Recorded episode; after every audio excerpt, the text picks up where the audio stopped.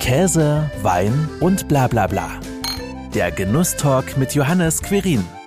Ein guter Witz, der, der muss wirklich so daherkommen, dass du überhaupt nicht irgendwo den Verdacht hast, wie die Pointe ist. Humor ist, wenn man trotzdem lacht. Einer, der sich unter anderem damit auskennt, ist Willi Fries. Den ausgebildeten Schaufensterdekorateur faszinierten die Bretter, die die Welt bedeuten, schon immer. Wir plauschen darüber, wo seine schauspielerischen Anfänge liegen, was wirklich witzig ist und welche Rolle gutes Essen dabei spielt. Hallo Willi, schön, dass du da bist. Ja, ich freue mich auch, danke. Wann hast du denn das erste Mal gespürt, dass du gern vor Menschen auf der Bühne stehst? Du, irgendwie ging das bei mir schon in der Volksschule los, äh, damals die Glückaufschule in Hühnerfeld. Ähm, da war ich derjenige, der ähm, ja am besten Gedichte schon vortragen konnte mit viel Gestik und Mimik. Ähm, die Lehrerin war ganz begeistert und äh, ich war mehr oder weniger schon ein Klassenclown, aber ähm, auch jetzt gar nicht so ein schlechter Schüler.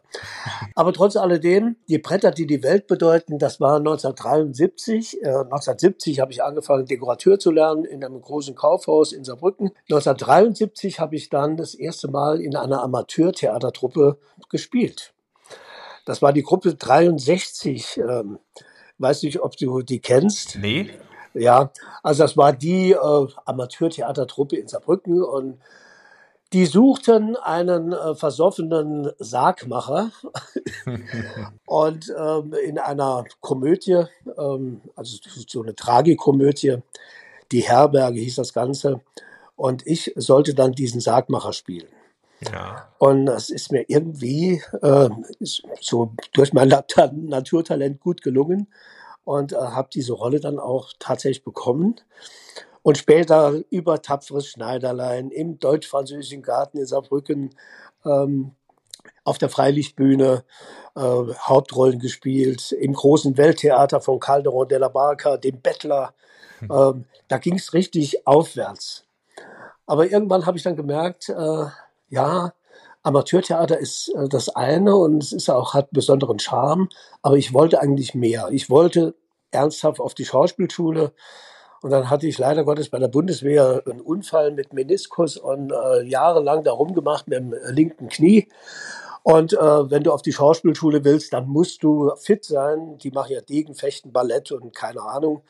Und ähm, da habe ich mir gesagt, äh, ich versuche trotzdem einen Weg zu gehen und habe dann Sprecherziehung ähm, äh, gemacht ähm, bei einer bei der Brigitte Triander. Das war damals eine Staatsschauspielerin in Saarbrücken und Pantomime bei dem Joachim Michael Kreuzer als Jomi bekannt. Der hat bei Marcel Marceau damals äh, studiert und bei dem habe ich zwei Jahre lang Unterricht gehabt. Das war eine Sensation.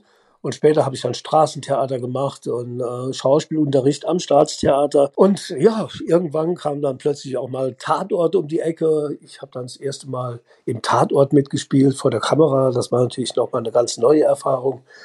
Also äh, spannende Geschichte. Ich kann da stundenlang weiter erzählen. aber ich will dich auch nicht überfallen. Nee, nee, das passt ja. Das passt ja. Wir kommen ja auch nochmal zu diesen ganzen einzelnen Punkten, die du jetzt schon erwähnt hast. Aber ja. du hast halt gemerkt, es lässt dich nicht los. Ne? Und du wolltest auch ja. gern äh, professioneller Schauspieler werden. Hat ja. dich dann trotzdem auch irgendwie dein Beruf als Schaufensterdekorateur und auch was es ja mittlerweile ja schon lange nicht mehr gibt, Plakatmaler, dabei unterstützt, dein künstlerisches Sein auszuleben, was du vielleicht eben nicht so ganz komplett auf der Bühne machen konntest? Also irgendwie hat dieser Willi Fries ähm, ja so viele kreative Talente. Also ich kann sehr gut malen, äh, schon als Kind. So, das habe ich auch, äh, das mache ich bis auf den heutigen Tag. Ich zeichne gern, ich male gern. So, dann in der Plakatmalerei habe ich Schriften gelernt dann die Ästhetik in der Dekoration, Schaufenster, Schauwerbegestalter. Das alles war so ein Gesamtpaket, wo die Schauspielerei dann irgendwie auch saugut dazugepasst hat. Ich muss auch sagen, dass mein Arbeitgeber damals sehr großzügig war. Äh, wenn ich mal am Wochenende Auftritte hatte oder so und, oder ich sollte mal samstags arbeiten, dann haben die mir schon mal freigegeben. Und, und das war immer so ein Geben und Nehmen. Ich war auch die Stimme von ähm, PK, ne? Ähm, das Passage Kaufhaus damals. Und äh, ich habe die ganzen Werbespots gesprochen. Ich war praktisch äh, die Stimme des Hauses. Und äh, auch das hat mir unheimlich viel Freude gemacht. Bälle, Bälle, Bälle, dicke rote Bunde, an der Rolltreppe gleich unten. Oder ich habe die Leute morgens begrüßt, ne? Äh, begrüße sie auf das Allerherzlichste heute in ihrem Kaufhof Saarbrücken. Und äh, ja, das war wirklich eine schöne Zeit. Ja, also immer schon eine Rampensau und dann war ja auch klar, du hast eben ja schon gesagt, irgendwann kommt dann das äh, Fernsehen und klopft an. Familie ja. Heinz Becker, äh, da hast du mitgespielt und letzten Endes der saarländische Tatort. Von der Leiche hast du es da dort bis zum Assistenten vom Tatortkommissar Max Palü geschafft. Da haben wir auch, ich als Komparse, du als Assistent, so, äh, nicht in der gleichen Szene, aber immerhin im gleichen Film schon mal mitgespielt. Wie fühlt sich das dann an, wenns Fernsehen anklopft und man ist dann plötzlich äh, ja, zur besten Sendezeit, Sonntag 20.15 Uhr in den deutschen Wohnzimmern präsent? Also ich muss sagen, das war natürlich ein Ritterschlag für mich, ja. Auf der anderen Seite, ganz kurzer Sprung zurück, der Heinz Becker. Ja. Bei dem habe ich eine kleine Szene auf dem Friedhof gehabt. Ähm, ein guter Freund ist gestorben und da hat man sich drüber unterhalten. Ne? Und da sagt er, jo, zuerst hat er es im Kreuz gehabt und äh, jetzt leidet er Ne, der hat sich ja noch ein Werkzeug gekauft, das braucht er jetzt auch nicht mehr. Ne? Hättest du vielleicht Interesse an dem Werkzeug? Also so eine richtige kuriose kleine Szene auf dem Friedhof. So, und die wird also sehr, sehr gut besprochen. Und ein Regisseur von Tatort hat das zufälligerweise beim Saarländischen Rundfunk irgendwie gesehen und hat mich dann angetestet, nicht als Assistent, sondern äh, als ja, so ein korrupter Banker der im Rotlichtmilieu sich da so ein bisschen ausgekannt hat. Und kurioserweise, das hast du richtig erwähnt eben, äh, ich wurde erschossen, aber es war schon eine größere Rolle. Also ich habe nicht nur die Leiche oder den Geruch ja. gespielt, sondern das war schon äh, eine größere Rolle. Und das Kuriose war, dass ausgerechnet eine Frau Fries, also Schauspielerin Frau Fries, mich erschossen hat. Und da habe ich für mich gedacht, ja, besser die als meine Frau. Ne? Und nach diesem Tatort haben die mich dann vom Bösewicht gleich in die Rolle vom Assistent, äh, der, äh, Assistent von Palü äh, gesteckt. Äh, da war ich wohl in ganz Deutschland äh, der erste Bösewicht, der dann in die, das Lager gewechselt hat. Ich, ich kann es gar nicht verstehen, bis heute nicht. Und dann war ich da bei dem Palü gelandet. Ja, das war gar nicht so einfach. Der Palü, beziehungsweise der Jochen Senf, der ist ja leider Gottes verstorben vor zwei oder drei Jahren. Ja. Ähm, hat in Berlin gewohnt dann letztendlich. Und ähm, der war nicht so einfach, so als Mensch äh, vor der Kamera, äh, teilweise auch ein bisschen eitel. Und, aber wir haben uns irgendwie zusammengerauft. Und es war eine spannende Zeit, aber hat mit Theater, jetzt mit dem unmittelbaren Erlebnis auf der Bühne, so gut wie gar nichts zu tun. Beim Film ist es so, du musst stundenlang warten auf deine Szene und dann musst du reagieren. Und wir Schauspieler auf der Theaterbühne sind es ja gewohnt, dass wir irgendwie stundenlang proben und äh, an jedem Wort rumfeilen. Und hier gibst du irgendwas ab und da sagt der Regisseur ganz schnell, ja, ist gut, das war's. Ne? So. Und da denkst du, ah, ich, ich könnte ja noch, ich könnte ja noch, da sagt er, nee, wenn ich sage, ist gut, dann ist es gut, ja. Und ähm, da muss man irgendwie auch neu lernen und Vertrauen haben zu den Bildern, die da entstehen vor der Kamera, und ähm, ja, ähm, und du musst vor allem viel weniger machen wie auf der Bühne, das ist ja klar. Also bist du schon jemand eher, der dann lieber auf der Bühne unterwegs ist als vor der Kamera? Nein, mir macht beides wirklich großen Spaß. Muss ich ganz ehrlich sagen. Wobei natürlich äh, das Feedback vom Publikum mit Applaus und alles, was dazu gehört, das ist fantastisch. Das äh, hast du beim Film ja nicht. Ja. Das hast du ja äh, höchstens bei einer Premiere dann. Ne? Ja, klar. Was ist dir denn jetzt wichtig als Schauspieler? Was äh, treibt dich da um? Was, was willst du auch mit jeder Rolle äh, dann darstellen? Willst du die so komplex darstellen, wie es geht, oder so komprimiert, dass man einfach auch das rausnehmen kann, was du letztens, da, letzten Endes dann auch transportierst? Also, äh, ich liebe das wahrhaftige Spiel. Es gibt ja diesen Theaterlehrer Stanislavski, der so mit dem emotionalen Gedächtnis unterwegs war. Das war so seine, also einer seiner großen Leidenschaften als Theaterlehrer.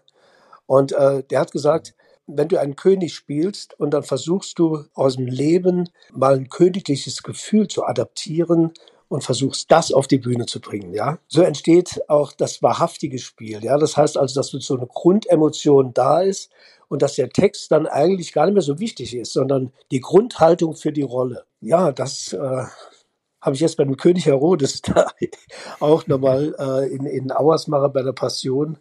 Ähm, ja, das wahrhaftige Spiel, das äh, treibt mich sehr an. Wie lange brauchst du da, dass du dich in so einer Rolle äh, wiederfindest und auch wieder rauskommst? Ja, ich habe mir jetzt, wie gesagt, also ja, ein Bart wachsen lassen wegen der Königsrolle. Und meine Frau ist ja gar nicht so begeistert, aber ja, in zwei Wochen fliegt das Ding nochmal.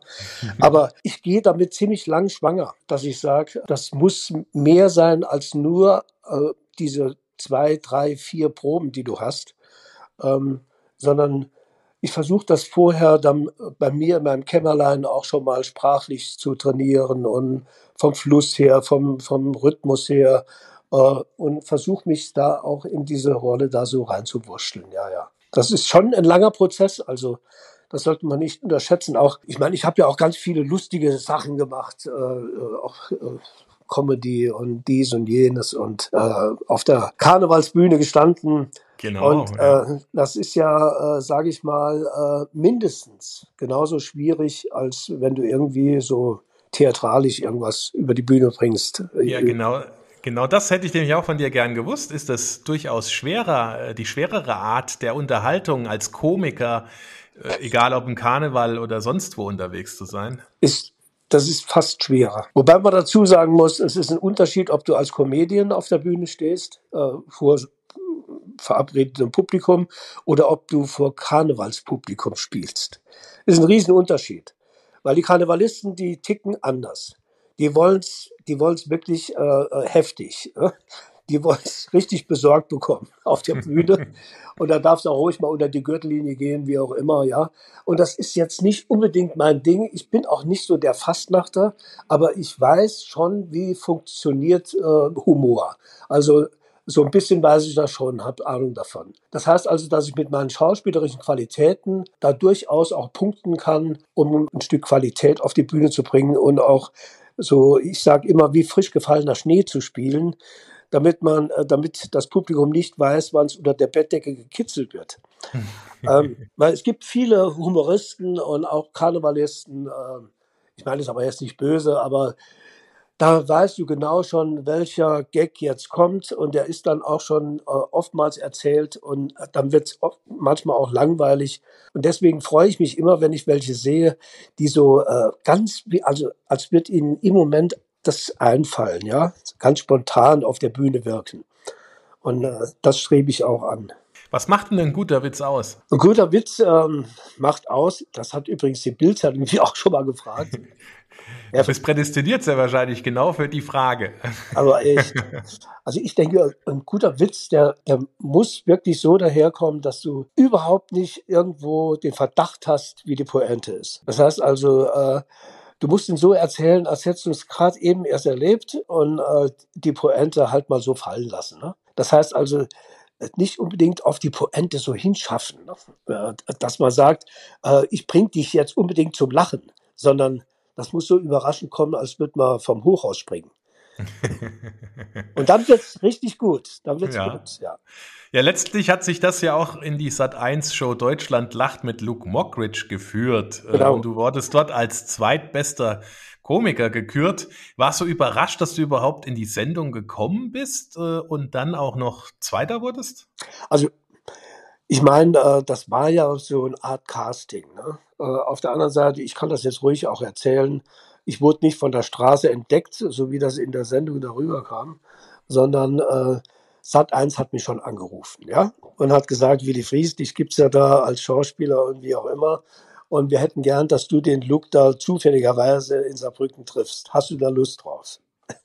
Und da habe ich gesagt, ah ja, was ist denn das? Äh, diese Great Night Show, mit dem Luke Mockridge, den habe ich schon gekannt. Und da haben wir uns in Saarbrücken getroffen und dann haben wir so eine kleine Szene äh, gedreht, äh, so einfach nur ein Interview eigentlich.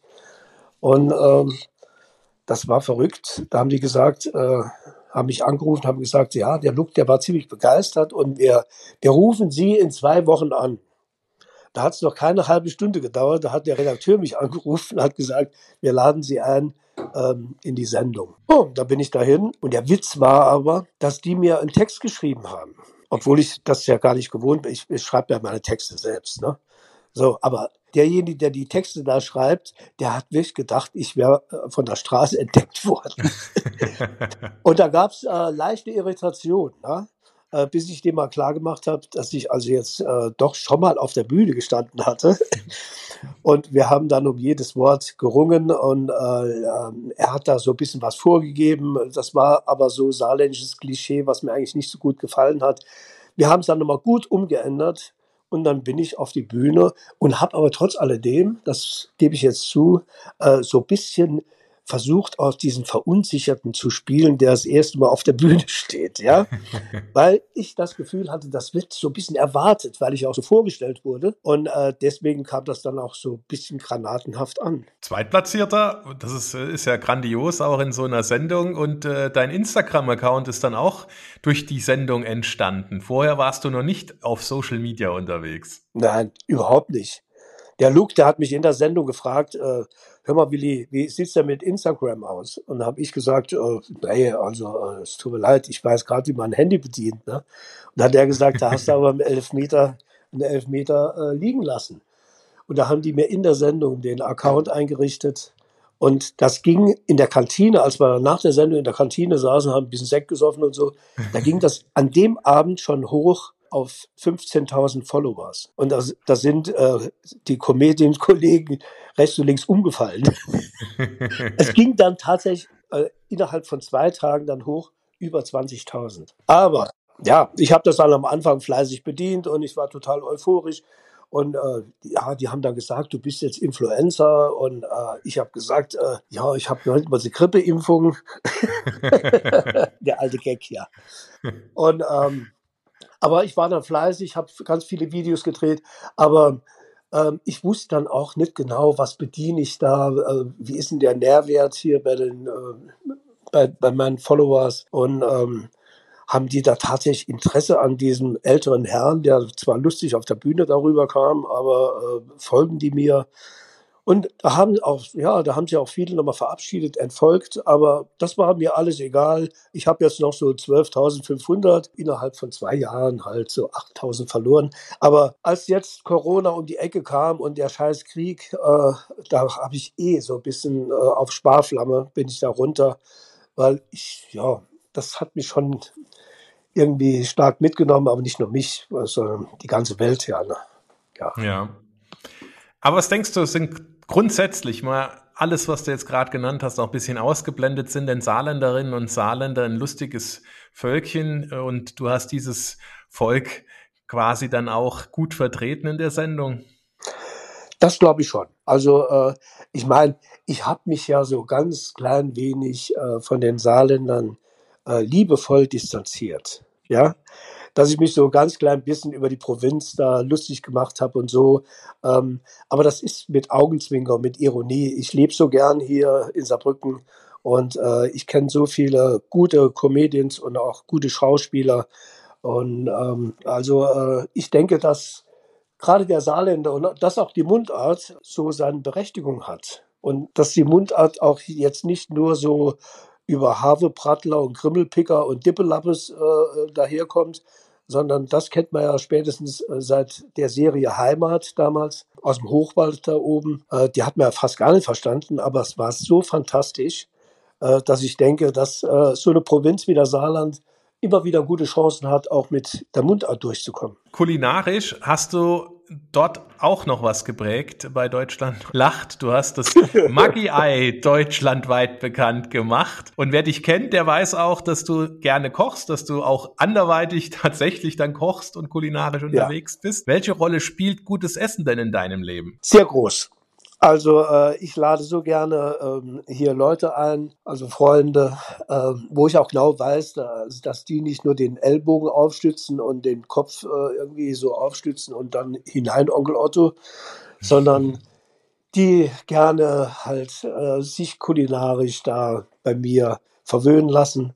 Und das wird auch zelebriert und da kommen gute Weine auf den Tisch und Und da sitzen wir stundenlang und da wird auch über, über das Kochen äh, erzählt, ja, wie man stundenlang eine Soße ziehen lässt äh, mit Knochen und Portwein, Rotwein, Tomatenmark, Wurzelgemüse. Und äh, ich liebe es. Also ich sage immer, ein guter Koch äh, wird oftmals auch an Soßen festgemacht. Ja? Und äh, ich bin ein sehr großer Spezialist für Soßen. Also äh, ich habe schon oft erlebt, es gibt viele, die die machen dann einen Sauerbraten oder Rouladen oder so. Ja, das das geht, aber meistens sind die Soßen äh, nix. also oftmals nix, ja. Und äh, da bin ich mal so ein bisschen enttäuscht. Und wenn man sich da mal austauscht und ich erzähle, wie ich meine Soßen mache, und dann ist das für die wie so ein Offenbarungseid, ja. Das sagen die Mensch, Mann, endlich mal jemand, der uns sagt, wie eine Soße gemacht wird, ne? Jetzt, jetzt wollte ich natürlich nicht damit sagen, dass äh, alle Hausfrauen, äh, die ich kenne, oder alle Freunde keine Soßen machen können. Das stimmt nicht. Aber es ist oftmals der Fall. Das stimmt. Eine Soße braucht einfach viel Zeit ja. und Geduld. Und letzten Endes, du hast gesagt, macht eine Soße schon auch ein äh, Gericht rund und rundet es ab. Saucier ist ja auch eine der Posten in der Gastronomie, die dann wirklich auch immer manchmal sogar meistens sogar noch vom Chef selbst dann bedient wird. Genau. Genau guckt, dass das funktioniert. Ähm, also ist das dann auch schon so ein richtiges Hobby von dir? Ja, das kann man sagen. Also ich koche also bestimmt so alle zwei, drei Wochen und lade dann auch gern Freunde ein, die sich dann auch beteiligen. Die bringen dann auch die Getränke mit und ich spendiere das Essen und auch umgekehrt. Ähm, aber das ist immer sehr schön und ähm, ich gehe auch gern essen. Das muss ich dazu sagen. Aber ich bin dann äh, zum Leid meiner Frau doch ziemlich kritisch. Ja. Ein kritischer Genießer. Ja, äh, also ich bin jetzt kein Nörgler, ja. Aber wenn, wenn irgendein Restaurant vorgibt, äh, dass sie ja hier Fine Dining machen oder irgendwie äh, gourmetmäßig unterwegs sind und dann will ich auch was auf dem Teller haben fürs Geld. Und wenn das nicht der Fall ist und dann passiert es bei mir auch schon mal, dass ich äh, zu der Bedienung sage, seid ihr offen für Kritik? und äh, wenn sie ja sagt, und dann sage ich es dann auch, ja. Und meine Frau, die geht am meisten auf Toilette. nee, ähm, aber ich meine, ich habe ja auch so eine, so eine Basis und ich sage es dann auch freundlich und ich kann es auch genauer begründen, warum es mir dann nicht geschmeckt hat. Und wenn es mir geschmeckt hat, dann ist es mir auch schon öfters mal passiert, dass ich sage, ruf doch mal den Koch her, ich würde den gerne mal kennenlernen. Oder ich sage, dürfte ich mal in die Küche reingehen. Das ist für mich sowas von spannend. Und die, die Köche, die, die erleben das nicht oft, ne? dass sie mal so ein direktes Feedback bekommen. Und äh, da schleiche ich mich dann mal in die Küche und da stehen dann drei Jungs, äh, gucken mich mit großen Augen an, äh, Mädels. Und äh, da sage ich, ich wollte mich nur noch einmal für das geile Essen bedanken. Und ähm, ja, das sind die total äh, happy. Happy, ja, das ist schön. Das ist einfach schön, ja. Ja, das ist aber genau sehr wahrscheinlich auch dieses direkte Feedback, der Applaus, den du dann als Schauspieler bekommst. Und man darf ja auch ruhig sagen, du bist jetzt 65 Jahre alt, bist in Rente gegangen und bleibt denn da eigentlich jetzt dann mehr Zeit für dieses Hobby, was dir so viel gibt, Schauspiel? Absolut, ja. Ich kann mich da äh, jetzt noch mehr reinhängen. Ich möchte auch ganz gerne, aller Wahrscheinlichkeit nach, wenn Corona nicht nochmal neu um die Ecke kommt, nächstes Jahr im Frühjahr äh, so ein bisschen auf Tour gehen mit einem Soloprogramm. Das wird äh, autobiografisch äh, aus meiner Hühnerfelder Zeit, wo ich da geboren bin, wo ich groß geworden bin und und und und von vielen Auftritten. Es wird vieles erzählt. Ich glaube, das wird sehr schnucklig, ja. Okay, da können wir ja gespannt sein, was uns da erwartet. Ja. Ich sage herzlichen Dank für deine Zeit und vor allem diese unterhaltsame Auszeit. Sehr gern, Johannes, und immer wieder gerne. Das ne? war Käse, Wein und bla bla bla. Der Genusstalk mit Johannes Quirin. Dir hat dieses Gespräch gefallen? Dann abonniere den Podcast, um keine neue Folge zu verpassen. Bis zum nächsten Mal.